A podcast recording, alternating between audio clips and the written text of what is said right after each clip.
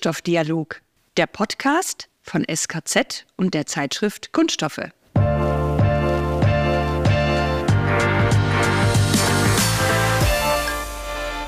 Herzlich willkommen zum Kunststoffdialog. Unser Thema heute Frauen in der Kunststoffindustrie. Im Studio heute Melanie Erhardt, Chefin vom Dienst Online und Social Media in der Kunststoffredaktion.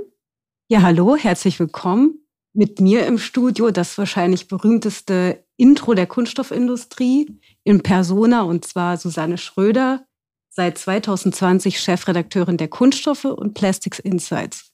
Aber Susanne, du hast dir doch jemanden mitgebracht. Genau, ich meine, bis jetzt sind wir erst zwei Frauen, aber heute zugeschaltet für uns Sandra Füllsack, CEO der Motan Group, die sich aufs Materialmanagement versteht. Das heißt, die Kunst, das Granulat zur richtigen Zeit, im richtigen Zustand an den gewünschten Ort zu bringen und das Ganze auch noch wirtschaftlich und vor allen Dingen energieeffizient.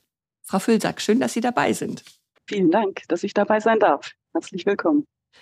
Ja, Frau Füllsack, Sie sind Juristin, arbeiten aber seit 2004 im eigenen Familienunternehmen. Das heißt, Sie haben dieses Jahr sogar ein 20-jähriges Jubiläum zu feiern. Aber nehmen Sie uns doch mal mit auf die Reise. Wie war denn Ihr Start in die Kunststoffwelt? Ich muss korrigieren, formal bin ich erst seit dem 2006, also seit jetzt 18 Jahren bald in der Motan-Gruppe. Ich war als Anwältin äh, tätig und Mediatorin äh, mit meinem Mann gemeinsam in der Zeit davor und habe dann über die Übernahme der Kolotronik eigentlich zur Motan gefunden. Wir haben 2006 dann die Motan übernommen und ich durfte den Prozess davor eben auch schon als Anwältin begleiten. Das klingt jetzt trotzdem erstmal nach Jura. Sie waren ja aber seit 2006 verantwortlich für Marketing und auch die Technologie. Da waren Sie ja erstmal ziemlich fachfremd. Wie kommt man denn da rein? Ja, das klingt sehr überraschend. Nun, die Übernahme war, wie gesagt, 2004 ähm, hatten wir gestartet mit den Verhandlungen. Das natürlich erstmal juristisch. Ähm, in dieser Zeit musste ich mich aber mit den verschiedenen Aufgaben und Geschäftsfeldern sehr stark auseinandersetzen. Was macht denn Kolodronik? Es war ein direkter Wettbewerber zu Motan und wir mussten entscheiden, wie gehen wir einerseits mit den Marken um, wie gehen wir aber auch mit den Organisationen um, mit den Standorten und schließlich mit den Produkten. Und so habe ich eben auch gesagt, ich möchte das Ganze besser verstehen, habe mich sehr tief in die Materie eingearbeitet, hatte das Glück, der CEO von Kolodronik hat mich mitgenommen zu allen Standorten, zu vielen Kunden. Und so hatte ich im Grunde eine sehr intensive zweijährige Einarbeitungszeit. Mhm. Also so ein bisschen Azubi im eigenen Unternehmen so kann man das gut bezeichnen, ja. Und Ihr Start in der Branche, gab es da Herausforderungen, weil Sie ja auch da in eine ziemliche männerdominierte Welt eingetaucht sind? Sie sagen es.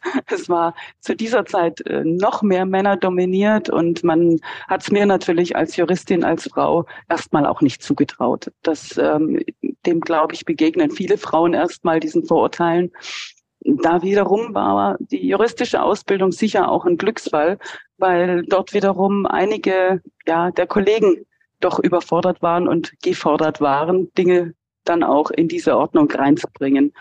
Auch die Finanztätigkeit war jetzt für mich natürlich viel leichter ähm, zu lernen und damit, wenn man in die Geschäftsführung einsteigt, muss man, denke ich, sich als Allrounder verstehen und es kommt nicht vom reinen Fachwissen des Kunststoff, Technik oder auch des Vertriebs. Damit hat man mehr Möglichkeiten, mit anderen Kompetenzen dann auch zu punkten.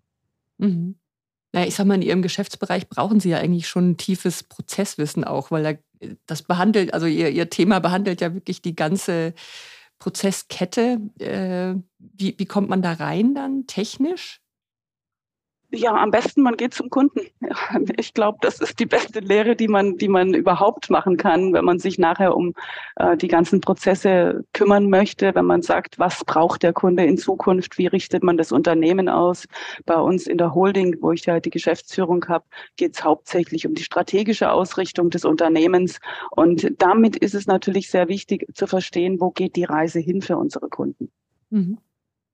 Jetzt haben Sie ja auch gesagt, dass gerade am Anfang es schon noch untypisch war, dass sozusagen Sie als Frau starten. wir erfahren das auch in unserer täglichen Arbeit in der Praxis so. Eigentlich viele Gesprächspartner sind Männer, also müssen gar nicht gendern. Und ich habe mal noch ein paar Zahlen rausgesucht. Die sind zwar aus dem Jahr 2019, ich glaube, die sind aber noch ziemlich aktuell. Von den über 333.000 sozialversicherungspflichtigen Beschäftigten waren 73,3 Prozent Männer und 26,7 Prozent Frauen. 22 von 100 Mitarbeiter sind 55 oder älter. Meine Frage ein bisschen, ist die Kunststoffindustrie eine Industrie des alten weißen Mannes? Beziehungsweise wie offen ist sie für Frauen und vor allem für junge Frauen?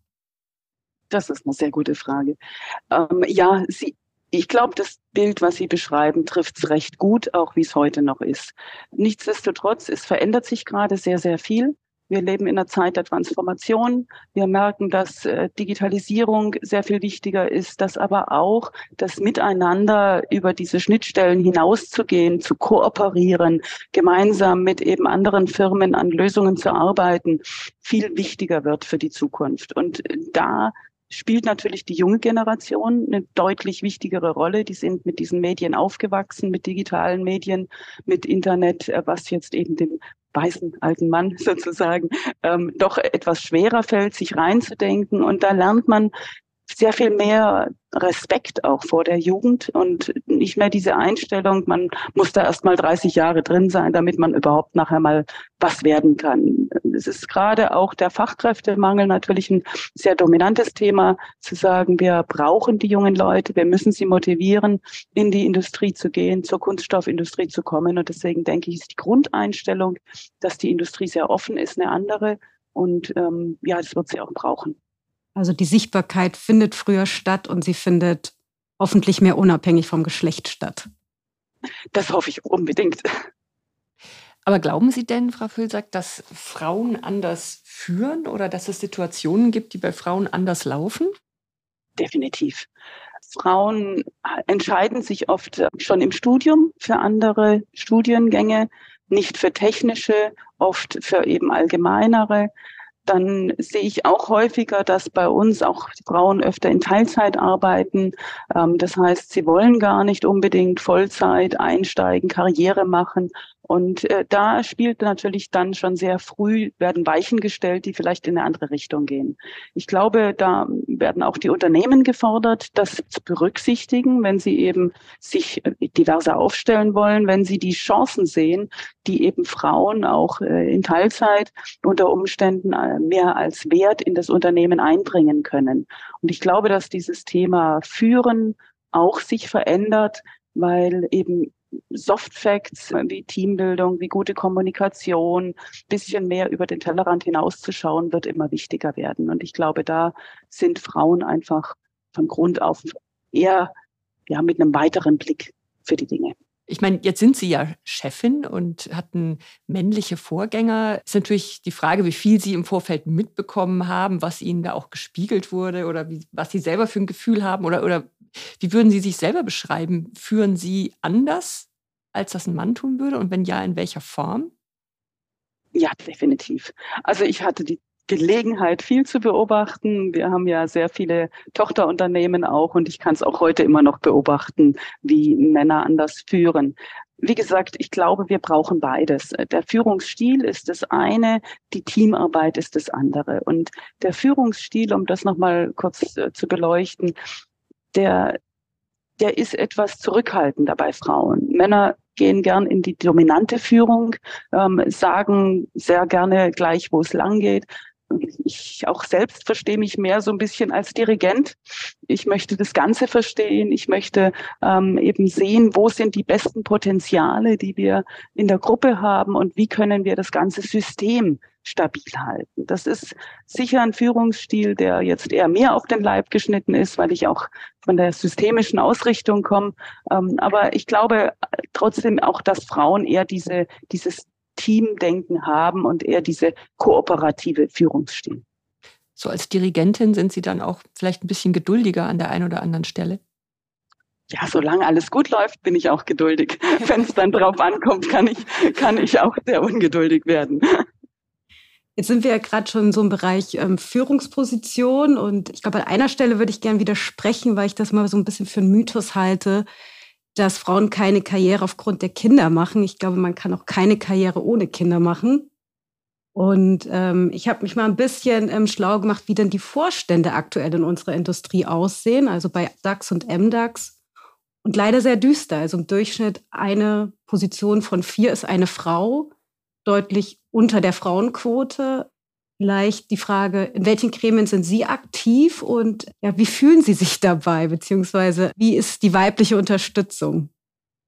Ganz unterschiedlich. Also ich bin wann war es? 2016 bin ich in VDMA gekommen. Also neun Jahre sind es, glaube ich, jetzt schon. Und damals, ja, Männerwelt, auch über 50, genau das, was Sie beschrieben haben.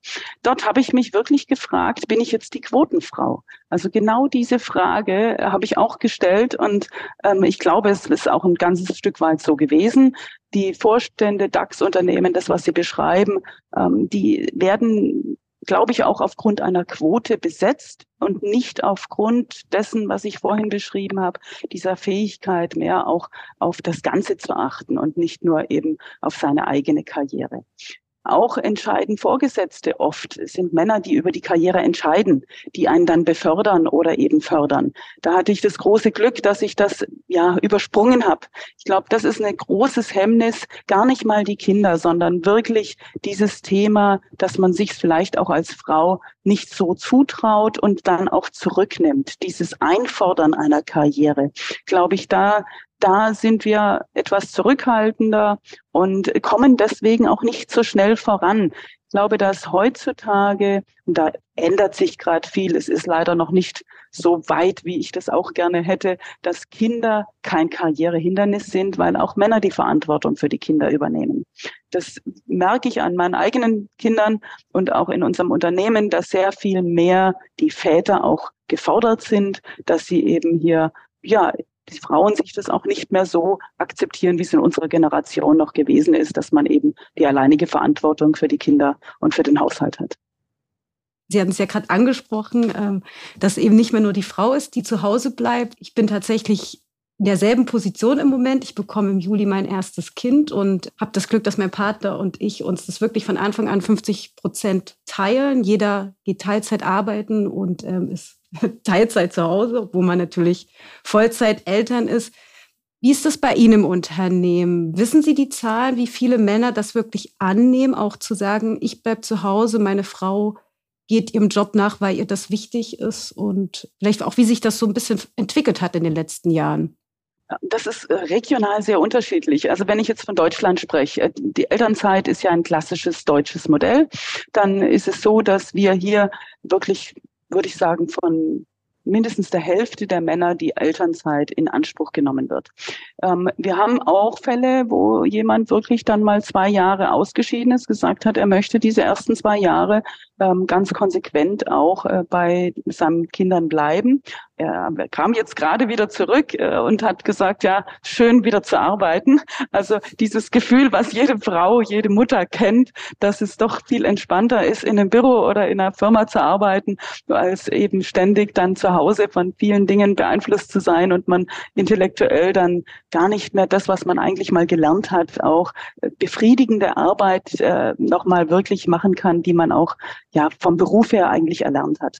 Das äh, ist leider noch immer sehr wenig bei uns im Unternehmen, aber es wird wahrgenommen und es freut mich ganz besonders und ich motiviere da auch sehr wo es ganz anders ist. Das war für mich sehr spannend. Wir haben da so eine Gender Equality Team in unserem Unternehmen, wo von weltweit Frauen vertreten sind. Und wir haben diese Frage eben auch an die anderen gestellt. Wie ist es bei euch? Und dort, gerade in China, in Südamerika, ist es üblich, dass die Frau dann 100 Prozent arbeitet und eben die Familie, die Großfamilie, die Großeltern, Schwäger, sonstige eben auf das Kind aufpassen. Das ist halt in Großfamilien ganz anders äh, strukturiert als jetzt in Deutschland mit eben Einzelfamilien, Ehepartnern, wo man dann, ja, glaube ich, viel mehr auch auf die öffentliche Hilfe angewiesen ist. Das Modell Großfamilie, das, äh, da denkt man bei uns eher an Vergangenheit. Das ist schon spannend, dass das international eben noch eine ganz andere Rolle spielt.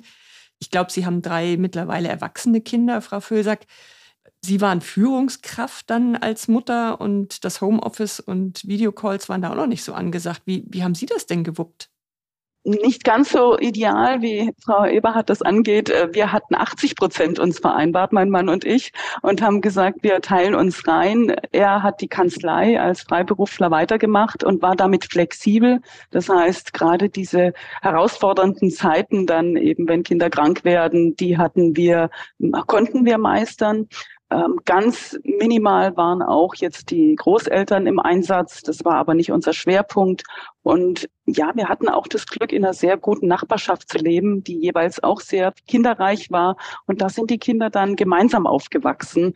Und für mich war es auch so, wenn ich zu Hause war und es waren halt nicht die drei Kinder, sondern sechs Kinder, weil die von den Nachbarn auch noch dabei waren.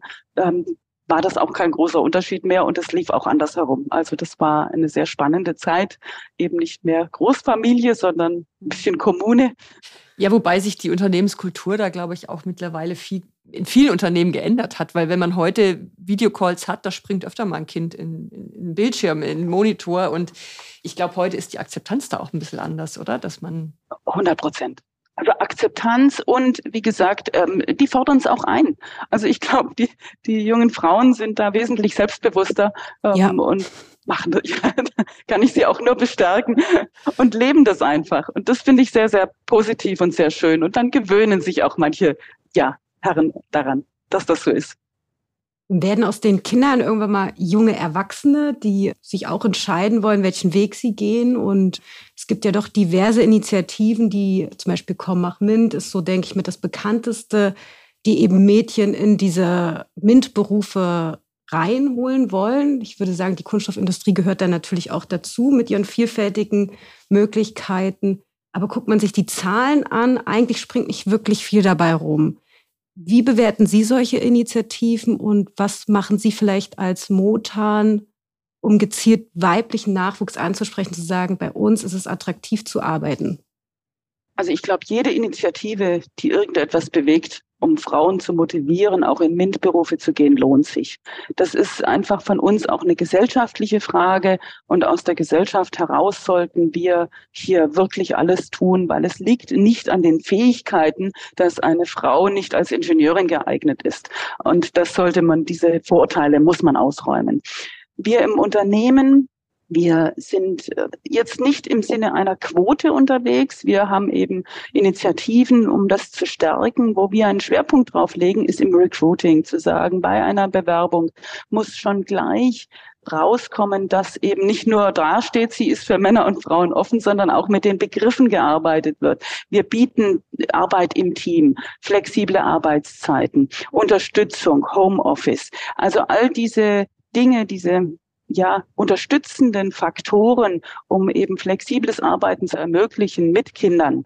Das, glaube ich, kann man gerade auch durch ein anderes Bewerbungsverhalten fördern. Das ist mal ein Punkt. Und dann, wenn die jeweiligen Mütter auch oder Mädchen hier bei uns sich bewerben, und sagen, jetzt bin ich schwanger, dann trotzdem eben weiter zu unterstützen und den Kontakt zu halten. Ich finde es immer sehr schade, wenn Frauen dann sagen, ja, jetzt möchte ich erstmal mich um die Kinder kümmern.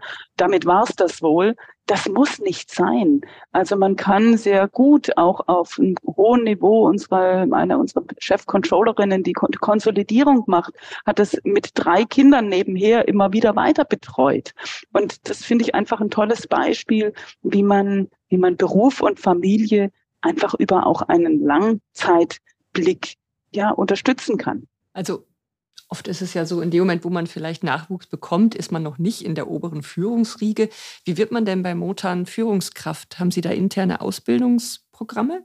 Ja, das haben wir. Es geht los, dass wir eben diese ja, Fraueninitiativen auch intern haben, dass wir sie zusammenbringen. Das heißt, man lernt schon mal von den älteren Kolleginnen, wie seid ihr denn so nach oben gekommen? Wir haben also auch zwei Geschäftsführerinnen in Indien und in Thailand, die weiblich sind. Und wir versuchen einem Leadership-Training auch immer wieder eben mindestens eine Frau, zwei Frauen mit äh, zu integrieren, auch wenn sie noch nicht in dieser Führungsposition sind. Ich glaube, das ist auch ein ganz wichtiger Punkt, dass man Frauen früher abholen muss. Man, man darf nicht warten, bis sie in diesem Management-Ebene sind und sagen, jetzt fördern wir. Wie komme ich denn in dieses Leadership-Training rein dann? jeder Geschäftsführer, jeder Standortverantwortliche nominiert Kandidaten, die er als Talente sieht. Es ist ein Talentförderprogramm und dann werden von mir am Ende entschieden, wer in diesem Training dann mhm. wirklich teilnehmen kann. Sie haben ja, ich weiß nicht, wie viele internationale Standorte haben Sie? Ähm, wir haben insgesamt 20 Tochterfirmen und davon sind vier in Deutschland, also 16 mhm. im Ausland, für europäisches Ausland, aber eigentlich weltweit. Aber das heißt, Sie haben da auch einen regen Austausch sozusagen. Werden von allen Standorten werden Kandidaten nominiert. Das ist ein internationales Leadership-Training, was eben regional und eben sehr divers von den, von den ja, Kompetenzen, aber auch äh, von den Geschlechtern aufgesetzt ist, ja. Aber das heißt auch, Sie setzen dann auch ganz stark auf das Thema Networking, Netzwerk aufbauen. Das ist, glaube ich, das, was Frauen oft fehlt, sich wirklich früh ein Netzwerk aufbauen mit Gleichgesinnten in Anführungszeichen. Ja, das trifft es sehr gut.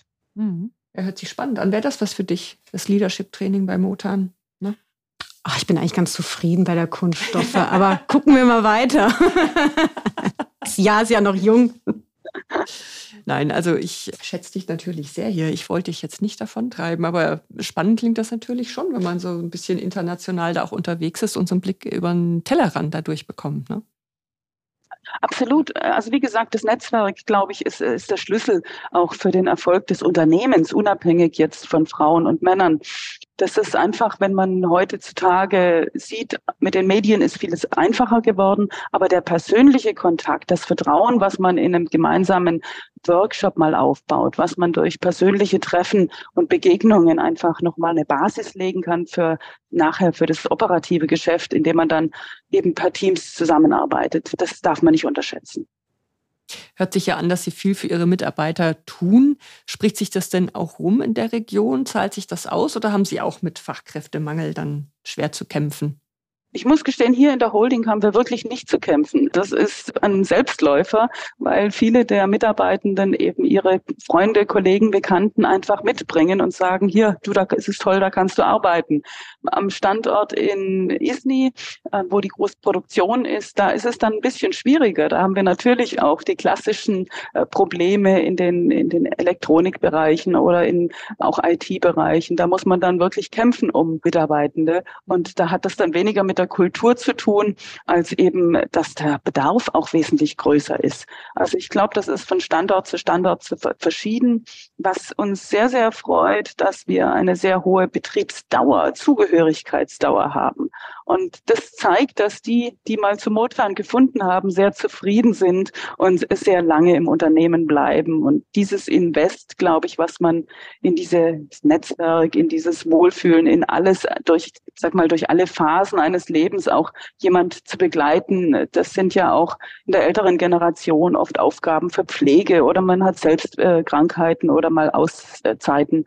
Und das zu begleiten, da gemeinsam im Team durchzuhalten, ich glaube, das ist ein ganz großer Erfolgsfaktor für eben ein Unternehmen, um Mitarbeiter zu binden. Vielleicht ist ja der Bodensee einfach auch eine schöne Region, um da zu wohnen. Ne? Definitiv. Frau Füllsack, zum Abschluss, was möchten Sie denn unseren Hörerinnen und Hörern noch mit auf den Weg geben?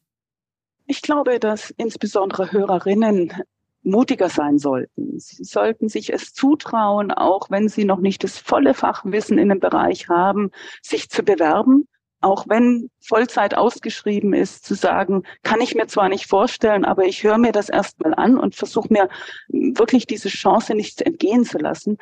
Ich glaube, da sind Frauen ja so zurückhaltend, diesen Mut einfach haben, sich auszuprobieren. Man muss sich nicht überfordern, das sollte man nie machen. Man sollte diese Work-Life-Balance auch im Auge behalten. Aber ich glaube, dass wir eben dazu neigen, uns zu unterschätzen und man kann sich manchmal da auch täuschen. Also mehr Mut. Ne? Vielen Dank für dieses Statement. Wie immer beenden wir unseren Podcast mit unserer Zahl des Monats. Da hat die Melanie noch ein paar schöne Zahlen rausgesucht. Genau, ich bin ja heute Gräfin Zahl ein bisschen und ich habe keine Zahl, ich habe ein Datum. Und zwar ist das der 6. März 2024, ein Mittwoch. Und den sollten sich vor allem Frauen ganz, ganz dick im Kalender markieren, denn ab diesem Tag werden sie auch endlich bezahlt für ihre Arbeit. Hinter dem 6. März verbirgt sich der Equal Pay Day. der markiert symbolisch die statistische Lohnlücke in Höhe von 18 Prozent. Das heißt, ab dem 6. März kriegen Frauen Geld, während Männer schon seit dem 1. Januar für ihre Arbeit entlohnt werden. Lustigerweise ist es dieses Jahr ein Tag früher. Das heißt nicht, dass sich der Gender Gay Pep verbessert hat. Nein, wir haben 2024 einfach nur ein Schaltjahr. Tja, dann hoffen wir mal, dass sich das in die richtige Richtung bewegt, Melanie, oder? Es kann nur besser werden. okay, dann kommen wir langsam zum Ende von unserem Podcast. Dann würde ich sagen, vielen Dank, liebe Frau Füllsack, fürs Mitmachen. Schön, dass Sie dabei waren. Vielen Dank, Frau Schröder. Vielen Dank, Frau Eberhardt. War sehr nett. Und dann sage ich Tschüss, bis zum nächsten Mal im Kunststoffdialog. Tschüss. Tschüss.